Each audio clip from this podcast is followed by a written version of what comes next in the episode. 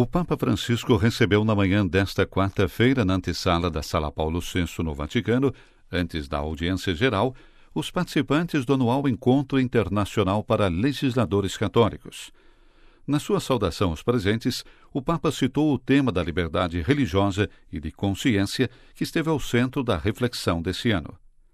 Francisco depois recordou a Declaração Dignitatis Humanae, de dezembro de 1965, e o momento histórico no qual os padres conciliares estavam preocupados, sobretudo, com aqueles regimes que, mesmo reconhecendo nas suas constituições a liberdade de culto religioso, tentavam desviar os cidadãos da profissão da religião e tornar a vida nas comunidades religiosas muito difícil e perigosa.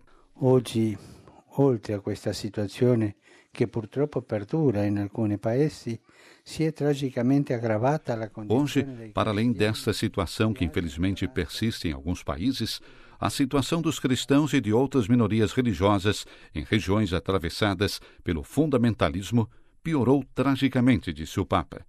A extensão e a intensificação de posições intolerantes, agressivas e violentas provocaram e ainda provocam discriminações e verdadeiras perseguições que nem sempre são adequadamente contrastadas pelas autoridades competentes. Hoje, a liberdade religiosa e de consciência deve fare i conti com duas ideologias opostas. Hoje, a liberdade religiosa e de consciência deve enfrentar duas ideologias opostas, mas igualmente ameaçadoras, disse Francisco: o relativismo secularista e o radicalismo religioso, na realidade, pseudo-religioso.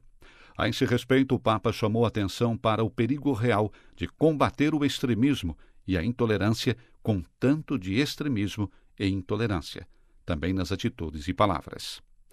Como cristãos, sabemos que nossa vocação e missão é ser sal, luz e fermento na condição histórica específica em que nos encontramos. O Papa recordou, por fim, que o político cristão é chamado, antes de tudo, como todo batizado, a buscar com humildade e coragem ser testemunha e também propor com competência projetos de lei coerentes com a visão cristã do homem e da sociedade, buscando sempre a colaboração com todos aqueles que compartilham os mesmos ideais.